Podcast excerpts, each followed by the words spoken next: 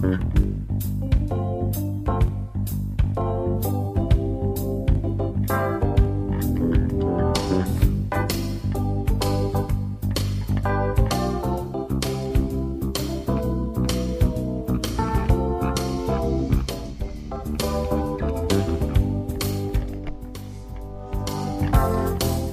Muy buenas, ¿qué tal? Y bienvenidos a tu podcast favorito. Esto es Siendo Acordes. Mi nombre, ya lo sabes, es Emilio y gracias, gracias por estar ahí y te invito a pasar un buen rato conmigo.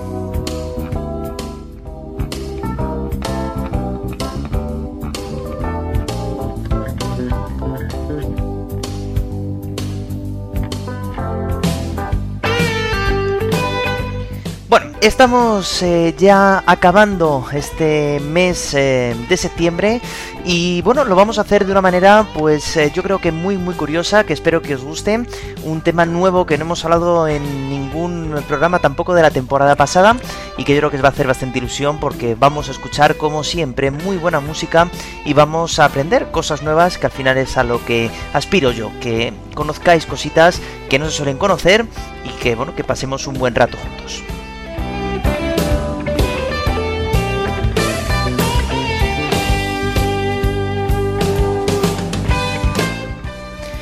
Como siempre, antes de nada, gracias, gracias, gracias de todo corazón a todos por seguir eh, una semana más eh, conmigo, esperando que llegue hoy el jueves para poder eh, darle al play, para poder intentar conocer cositas nuevas sobre el mundo de la música y, y bueno, pues estar juntos estos minutos que durará este programa.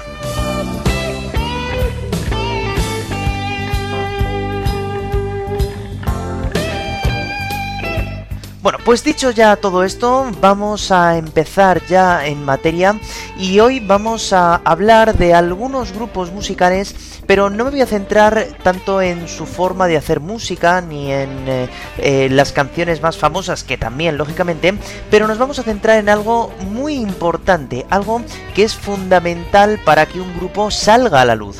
Em, algo que se tiene que pensar muy bien, o no, ya lo veremos, para que este grupo o esta mm, gente en solitario pues pueda lanzarse como una estrella pues para que todo el mundo pueda conocer.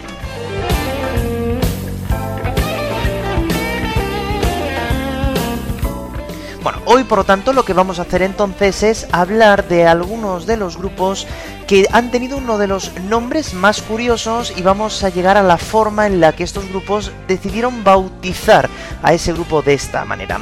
Y vamos a abrir diferentes eh, ámbitos dentro de la elección del nombre del grupo. Vamos a hablar de elecciones personales, de elecciones musicales, de apellidos famosos, en fin, de muchas, muchas cosas que hicieron que esa banda decidiera llamarse de esa forma.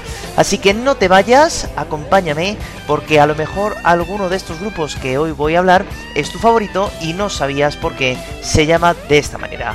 Por lo tanto, vamos a empezar este programa que vamos a hablar de los nombres de los grupos. Vamos a por ello.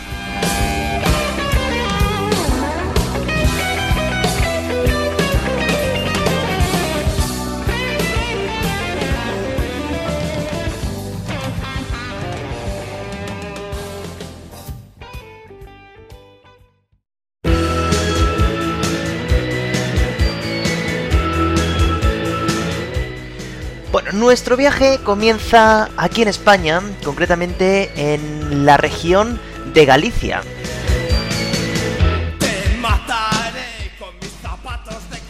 Bueno, este grupo originario de Vigo tiene un nombre bastante curioso, que forma parte de una anécdota que voy a contar ahora, que le pasó a prácticamente toda eh, la banda. Esta banda gallega de punk se llama Siniestro Total. Bueno, esta banda que roza también estas letras humorísticas se llamaba primeramente Maricruz Soriano y los que afinan su piano, en homenaje sarcástico, claro, a esta presentadora Maricruz Soriano de los años 80.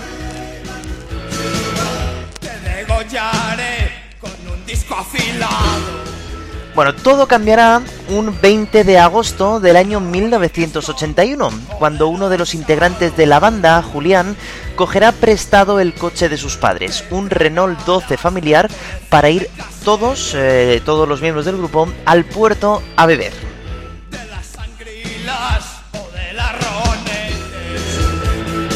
Cuando salen del puerto para ir a tomarse la última copa, un chiringuito de la playa, yendo de camino, debido a la espesa niebla que había en aquel momento, el conductor no ve una valla amarilla que había en medio de la calle hasta que no la tienen delante.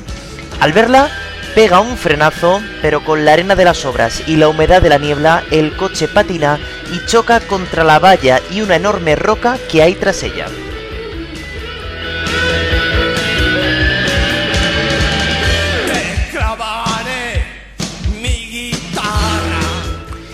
Debido a este aparatoso accidente, todos los miembros de la banda son eh, trasladados al hospital de Vigo.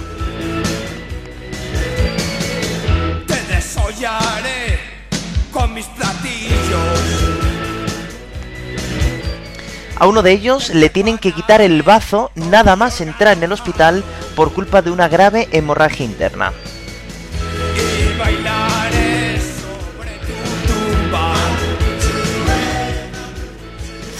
A dos miembros de la banda no les pasó prácticamente nada. A otro, a Miguel, se le rompe un trozo de la clavícula. Javier se da un golpe en la nariz y Julián, que era el que había cogido ese coche prestado, se da un golpe con el volante y se hace unas poquitas brechas.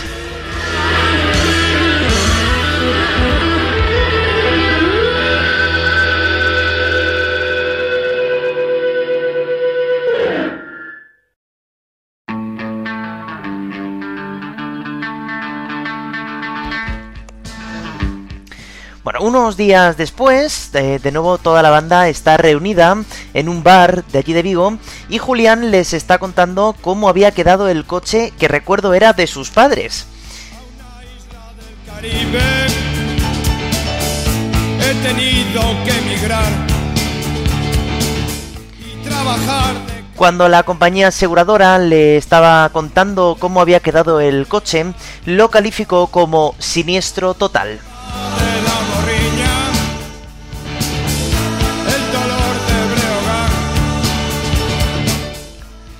Justo en ese momento cuando comparte esta, este apodo a todos los miembros de la banda, uno de ellos, Miguel, simplemente comentó, joder, es un buen nombre para un grupo.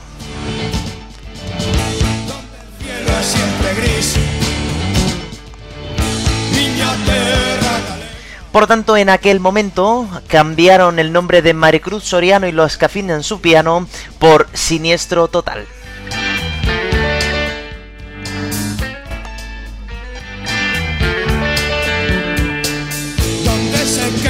Bueno, desde aquel año 1982, eh, en el que graban su primer álbum, han grabado un total de 14 álbumes de estudio con canciones tan punk como Bailaré sobre tu tumba, que era la que sonaba antes, como Las tetas de mi novia, como Ayatollah, Me pica un huevo, o esta inolvidable versión de Sweet Home Alabama, este inolvidable Miña Terra Galega.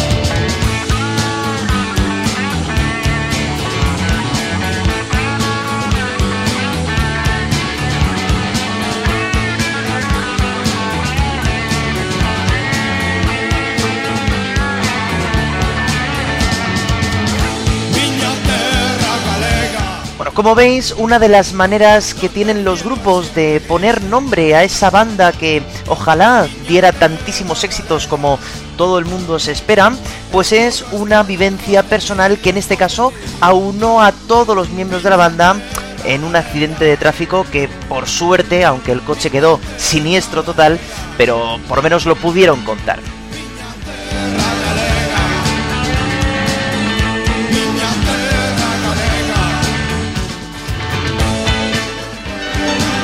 También una vivencia personal va a ser eh, que también justo va a unar a los dos miembros de la banda, pues va a hacer posible que salga el nombre de una de las bandas más importantes, ojo, a nivel nacional que hemos tenido en los últimos 20 años.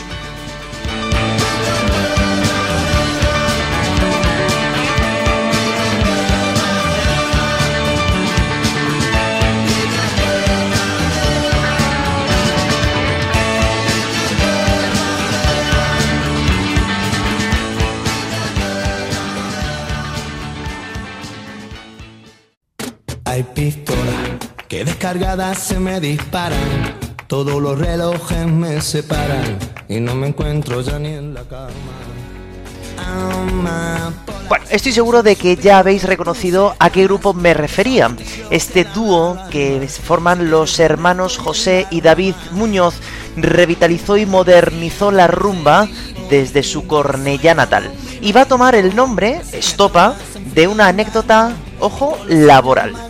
Listo, cariño, tómame calentito a tu ritmo que soy como un vino añejo. Hace ya tiempo me ando buscando y no me encuentro ni en el espejo. Ya hay olas. Bueno, tras abandonar los estudios de manera bastante prematura, ambos hermanos se embarcaron en diferentes empleos.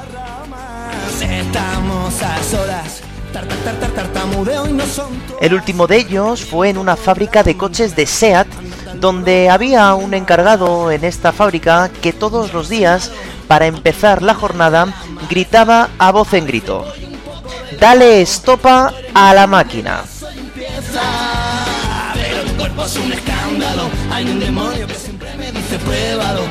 Y una vez que estos hermanos decidieron embarcarse en esta carrera profesional que tantísimo éxito ha tenido, pues decidieron utilizar esa marca, ese estopa, como nombre. Y yo creo que no se han equivocado para nada.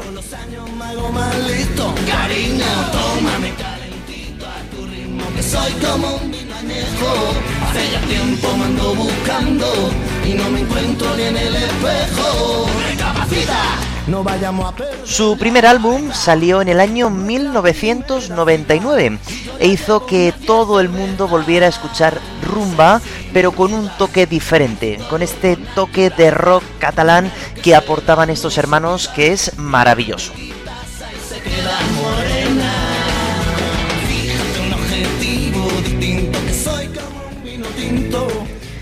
Bueno, yo creo que aparte del carácter musical que tienen estos hermanos que han sabido, como digo, mm, volver a mm, traer una- un estilo de música que estaba muy arraigado también en Cataluña, ¿no? Esta rumba catalana y ha hecho que mucha gente eh, conozca pero de memoria todas las letras de las canciones. Aparte de la música, yo creo que también Estopa ha sabido em, llegar a los corazones de la gente por su forma de ser, ¿no? Todas las entrevistas que han hecho siempre están los dos hermanos con una sonrisa, siempre están riendo, siempre están contando anécdotas eh, graciosas y yo creo que eso también llega mucho al oyente y al espectador, ¿no? vino tinto que si me tomas el frío engaño y con los años mago maldito Bueno, estos dos hermanos, como digo, José y David Muñoz, pues David siempre con esa guitarra y haciendo los coros, José cantando de esta manera tan personal, pues han hecho que haya, se hayan convertido, como he dicho antes, en uno de los grupos más importantes de todo el país. era el verano del 97 Bueno, desde aquel primer año, 1999, Estopa ha lanzado ya 8 álbumes de estudios con eh, ya 20 años de carrera, más de 20 años de carrera a sus espaldas. la camiseta de los conciertos vamos José le tira pa' coche porque esta noche no la Bueno, ahora iré eh, con las canciones más importantes, pero también quiero recalcar el nombre de dos discos porque me parece que son muy curiosos. Eh, uno de ellos se llama La calle es tuya, en forma de pregunta, que justo fue la contestación que le dio un chaval de 12-13 años cuando el grupo le pidió si por favor se podía quitar un momento porque querían rodar un videoclip. Él le contestó, pero ¿qué pasa? La calle es tuya. Y bueno, pues ahí lo dejo como nombre del disco.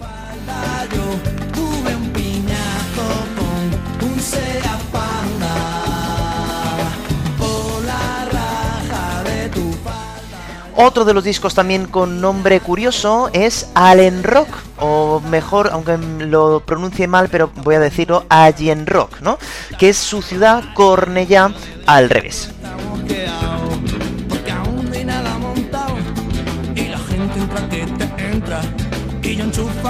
Bueno, como he dicho, sus canciones más importantes, que ya digo que hay muchísima gente que se las sabe totalmente de pe a pa de memoria, pues por ejemplo como Camarón, El Run Run, Pastillas de Freno, Partiendo la Pana y quizá pues mi preferida, que esta sí que me la sé de memoria, está Por la raja de tu falda. Y me temblaron las piernas al ver de nuevo la raja de tu falda. De tu falda yo rompí tres cuerdas de esta guitarra. Por la raja de tu falda yo rompí tres cuerdas de esta guitarra. Y ahora ya ha pasado el tiempo, parece que fuera ayer. Desde que desapareciste del concierto, yo no te he vuelto a ver. Ya no recuerdo tus ojos, ni siquiera tu mirada. Tan solo puedo acordarme de la raja de tu falda. Por la raja de tu falda yo me he obsesionado y voy de barra en barra. Por la raja de tu falda. Bueno, de momento llevamos entonces dos grupos que han cogido eh, cosas personales para su banda, el nombre de su banda, pero vamos a hablar ahora de algo pues que todo el mundo tiene y que él utilizó para poner nombre a su grupo musical.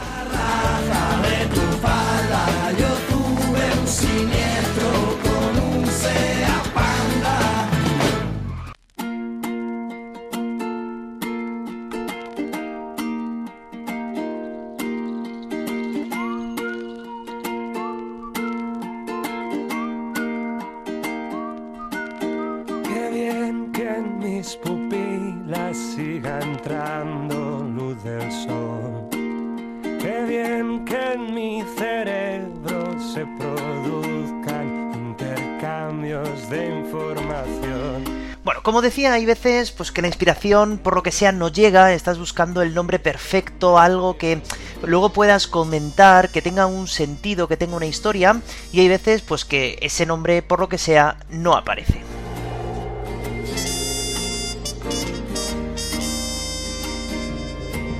Qué bien que con mis dedos noten frío y tu calor. Hasta que te das cuenta de que tienes un apellido corto, exótico y que encima suena bien, así que ¿para qué romperte la cabeza buscando algo más?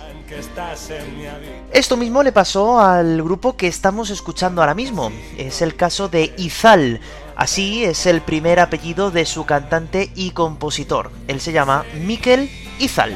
lo mismo imaginarte que poder estudiarte con detalle.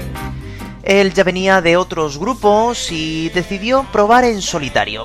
Pero cuando llegó a Madrid eh, consideró que su música funcionaba mucho, mucho mejor arropada por una banda. Y yo creo que sí.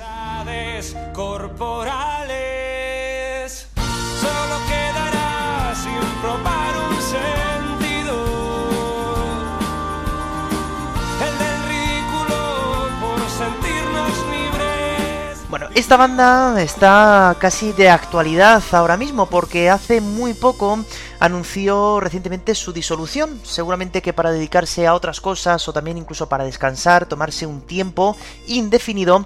Y sí que es verdad que quiero decir que me parece que es uno de los eh, mejores sonidos que mm, he escuchado yo en los últimos tiempos de grupos emergentes que han salido españoles y, yo creo que merece muchísimo, muchísimo la pena eh, esta banda, ¿eh? Izal. Y qué manera de perder las formas y qué forma de perder las maneras. Ya nada importa el mundo ya se acaba no quedará nada. Disfrutemos de la última cena. Bueno, es una banda que si buscamos información sobre ella siempre aparece tildada, proclamada como indie. Y bueno, es verdad que tiene un sonido muy cambiante, una voz que a mí me parece que es maravillosa, es muy profunda, muy personal. Y sí que es verdad que ellos mismos afirman que aunque todo el mundo les cataloguen como tal, como indie, no lo ven así. Ellos creen que tienen un estilo propio, eh, pero sí que es verdad que sí es un sonido que si tú lo escuchas, saben directamente que son ellos. Algo que está muy bien, claro.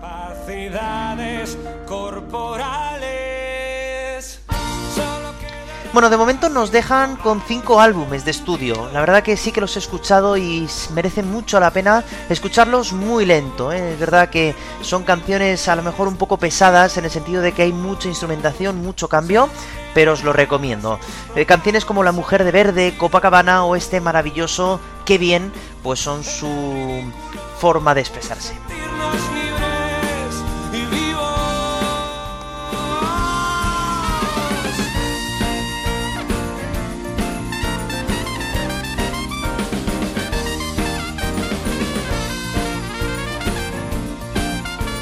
Bueno, ojalá que este parón indefinido pues eh, tenga una definición, tenga un eh, tiempo finito y que pronto podamos volver a verles con nuevas canciones y nuevos conciertos porque la verdad que es una pena que grupos de esta de este calado pues de repente se vayan, que oye, todos tenemos nuestros eh, asuntos personales lógicamente y hay que eh, respetarlo, pero bueno, que ojalá algún día nos den la sorpresa de que Izal vuelve y sería una maravilla. Así que Izal, ese nombre tan curioso que todo el mundo piensa que podía ser de, de alguna cosa, no, no, realmente es su apellido. Decidió coger su apellido porque me parece que es un nombre que te llega muy bien a la cabeza y bueno, pues muy bien elegido. Así que pasamos, eh, de momento llevamos tres grupos españoles, y ahora nos vamos a ir mm, al Reino Unido y vamos a hablar de un grupo pues que tiene un nombre curioso y vamos a intentar entender por qué se llamaron de esta forma.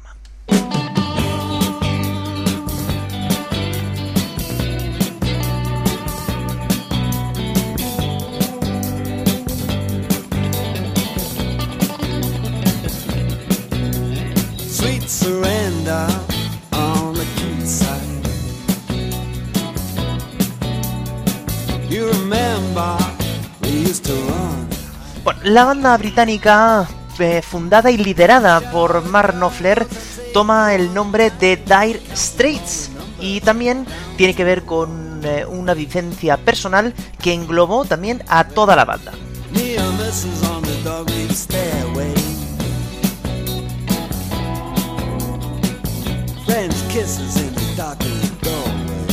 Bueno, a finales de los años 70 la banda se estaba formando poquito a poco y viendo el potencial que tenían, viendo la calidad instrumental que había en esta banda, pues decidieron dejarlo prácticamente todo para poder dedicarse al mundo de la música.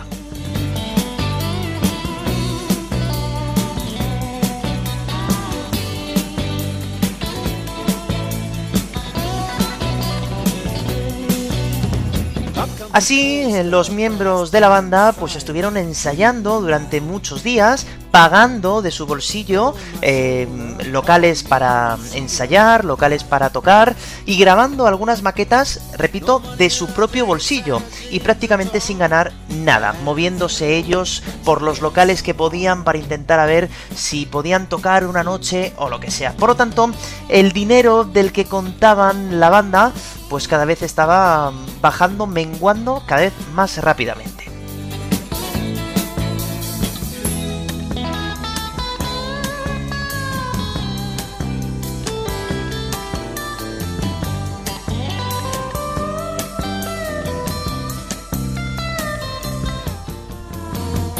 Bueno, la banda primeramente se llamó Café Racers, haciendo referencia a un grupo de música que va de bar en bar sacándose unas moneditas por concierto. Lo que pasa es que un amigo de uno de los integrantes de la banda se fija en los problemas económicos graves que tenían y les dijo la frase que estaban en dire straits, estaban eh, pasándolo mal, estaban en una situación complicada, estaban en apuros, que es realmente lo que significa esta expresión dire straits, significa estar en apuros. Y a la banda le encantó este nombre y cambiaron entonces el nombre de Café Racers por este que tanto éxito han tenido, Dire Straits.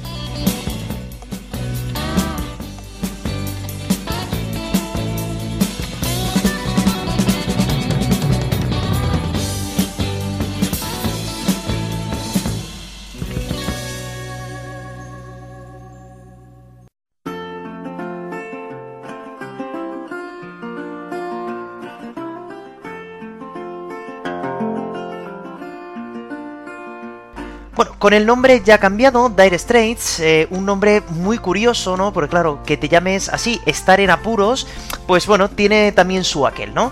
Pues por fin en el 78 pudieron grabar su primer álbum con muchas dificultades económicas, con canciones ya pues que son la seña ¿no? de este grupo, como Sultan of Swing o la que escuchábamos antes, Down to the Waterline, que ya hicieron que de repente tuvieran un éxito inimaginable para ellos en aquel momento.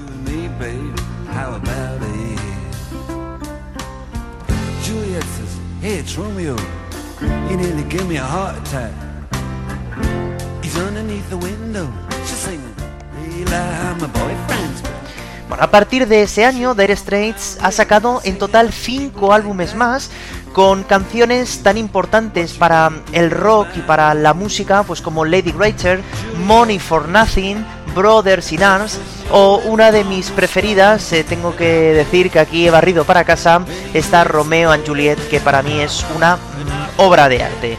Todas estas canciones con la voz y la guitarra característica de Mark Knopfler.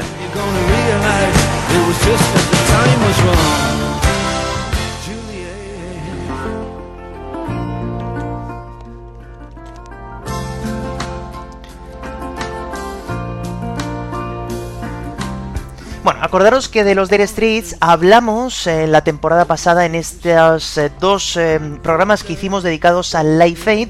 En el concierto de Wembley aparecieron los Dire Straits eh, tocando eh, los eh, el Money for Nothing y Sultan of Swing, ¿no? Que ya decíamos que bueno, pues que en concierto sí verdad que las canciones se alargaban demasiado y esto hacía que el público al final estuviera un poquito incómodo, ¿no? Cuando no es tu grupo favorito y encima te meten 15 minutos de canción, pues bueno, no te gusta demasiado, ¿no? Pero bueno, Mark Knopfler al final, eh, salvando distancias, puede que sea uno de los mejores guitarristas en el mundo del rock, siempre con su forma de tocar, toca sin púa además, que también es muy complicado, y bueno, pues su voz, que también es muy muy reconocible, me parece pues que es un grupo que da pena que nada más que nos dejara en total 6 álbumes de estudio, porque pudiendo haber hecho muchos más y seguir todavía actualmente.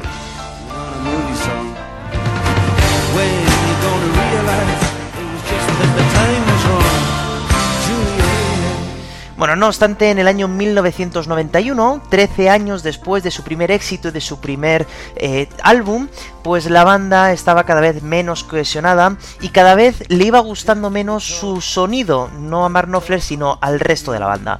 Por lo que saltó la noticia entonces de que la banda Dire Straits se iba a separar por completo. I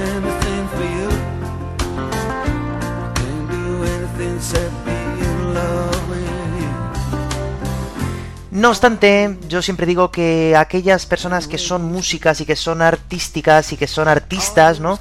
No pueden, no saben hacer otra cosa, ¿no? Es decir, Mark Knopfler no se va a poner a, arreglar eh, bombillas, ¿no? Es decir, tenía que seguir en el mundo de la música y por eso, desde aquel año 91 hasta este año 2022, Mark Knopfler ha grabado en solitario nueve álbumes, ¿eh? él solo, y bueno, pues sigue haciendo sus conciertos, sigue haciendo sus cosas, y bueno, pues con esa guitarra que tanto nos eh, llena, y que bueno, que ojalá tengamos mucho Mark Knopfler por delante. Siempre hubo pues la típica pregunta, ¿no? ¿Volverán los Dire Straits? Y siempre era que no.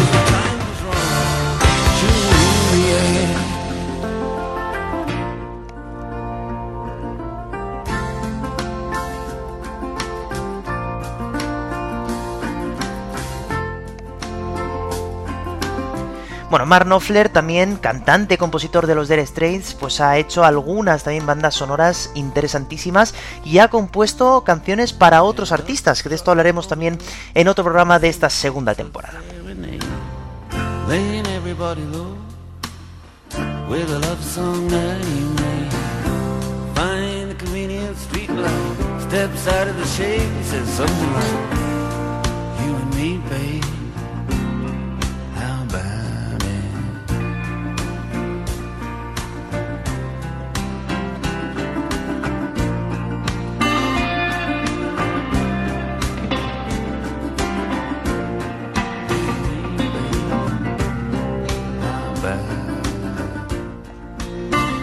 Bueno, para mm, acabar entonces este eh, conjunto de, de grupos musicales con nombres que tienen historia que contar. Eh, haciendo repaso, pues de los eh, que llevamos, hemos visto diferentes situaciones personales, hemos visto un apellido que decidió colocarse en el nombre del grupo. Pero ya que estamos hablando de música, vamos a hablar de uno de los grupos más importantes y más fundamentales en la historia del rock y en la historia de la música, que tomaron el nombre por culpa de una canción, de una canción que había salido muchos años atrás. Así que esta es la canción que dio nombre a uno de los grupos más importantes de todo el mundo.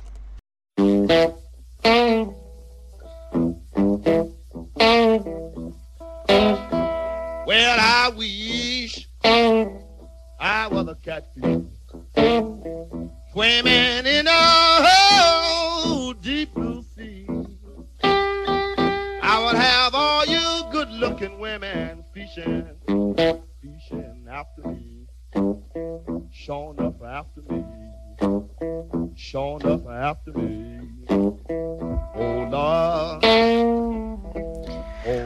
Esta canción que estáis escuchando es obra de uno de los artistas más importantes y más influyentes del mundo del blues.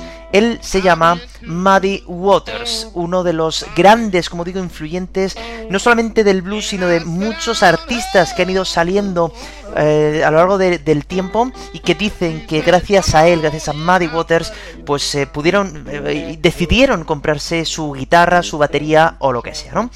Esta canción, de hecho, seguramente que os va a sonar el nombre, se llama Rolling Stone.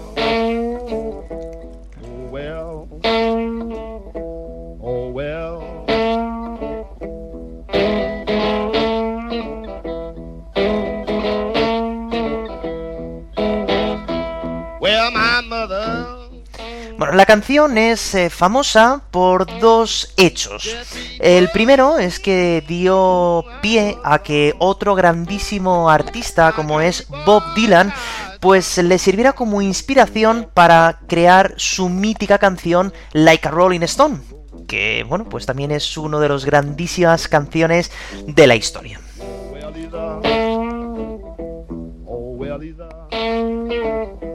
Oh, well, he's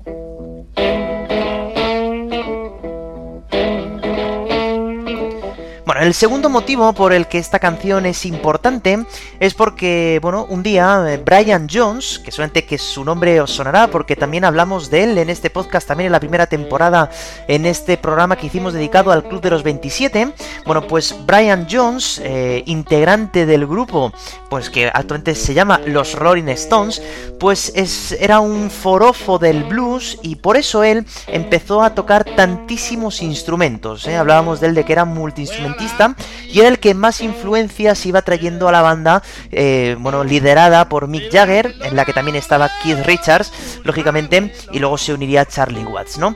Eh, Brian Jones entonces un día decidió pues juntar a sus amigos y enseñarle esta canción y enseñarle el nombre y les dijo, oye, ¿por qué no nos llamamos The Rolling Stones? Aunque hiciera referencia a una canción, digo, del año 1948.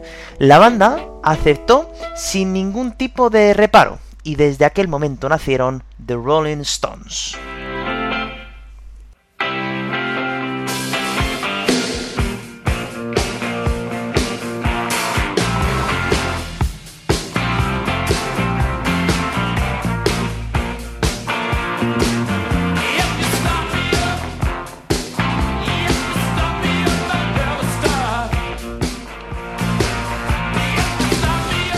Si hablamos de los Rolling Stones, aparte de fijarnos también en el nombre que ya hemos explicado de dónde viene, también nos viene a la cabeza el famosísimo logo de los Rolling, ¿no? Esa lengua, esa boca abierta y esa lengua afuera, que popularmente se cree que fue obra de Andy Warhol, pero no es así.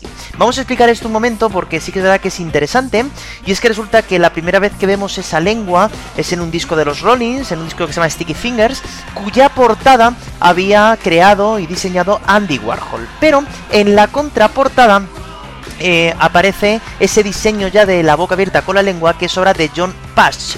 Es, era un estudiante de arte, de diseño, que Mick Jagger y la banda en general le pagó unas 50 libras al cambio de hoy, ¿no? O sea, prácticamente nada para todo el bueno, pues todo lo que supuso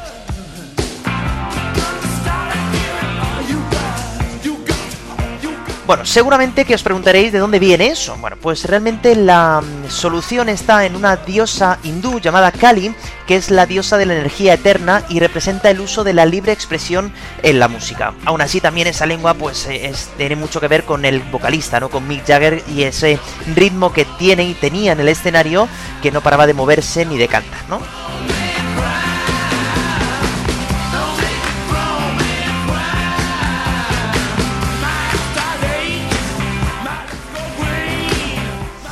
Bueno, los Rolling Stones, también autollamados sus satánicas majestades, han conseguido en más de 50 años de carrera grabar la filera de 23 álbumes de estudio, todos eh, con el mundo del rock, salvo los primeros cuando estaba el maravilloso Brian Jones, ¿no? que tenía otro tipo de influencias y que ellos decidieron irse más hacia el rock and roll. Canciones de los Rolling Stones, pues es que, ¿para qué, no? Pero bueno, Satisfaction, Painting Black, Angie, esa maravillosa balada, o esta increíble Start Me Up.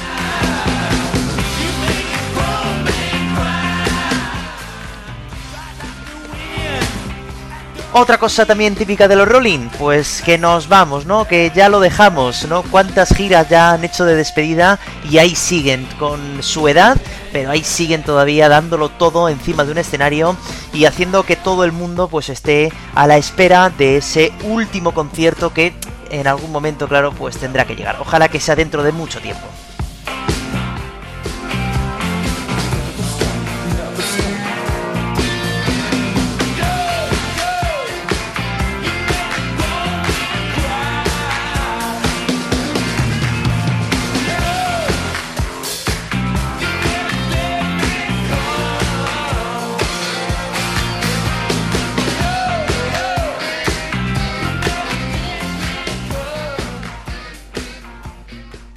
Y para acabar entonces el capítulo de hoy, como siempre estamos haciendo en esta segunda temporada, pues eh, hoy estamos a 29 de septiembre y hoy vamos a felicitar a uno de los grandes pianistas y músicos de toda la historia.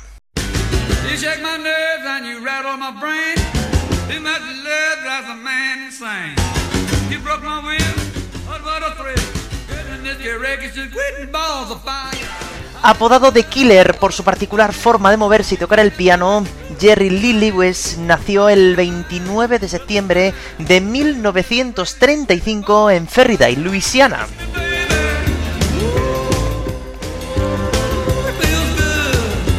Conocido lógicamente por su faceta musical gracias a esta inolvidable Great Balls of Fire, pero también conocido por haberse casado con su prima de 13 años cuando él tenía tan solo 22 y sin divorciarse de su primera mujer. Hizo que su popularidad bajara por completo, aunque pudo resurgir unos años después gracias a su impecable talento.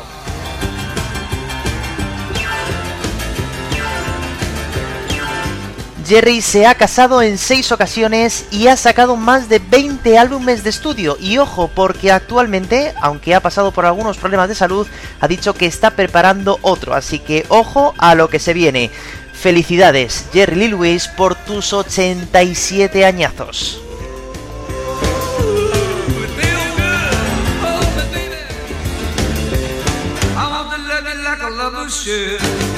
Y con esta canción bailable para que os vayáis bailando a donde sea, nos despedimos hasta la semana que viene. Espero que hayáis aprendido todas estas historias de estos nombres de grupos musicales que estoy seguro que conocéis y que bueno, pues que os lo dejo para vosotros. Así que nada, espero que paséis una buena semana como siempre y nosotros nos escuchamos y nos vemos la semana que viene, el jueves a la una, ya estará disponible en todas las plataformas. Gracias y no lo olvidéis, no dejéis nunca de escuchar música porque ya sabéis que es lo más importante. Chao.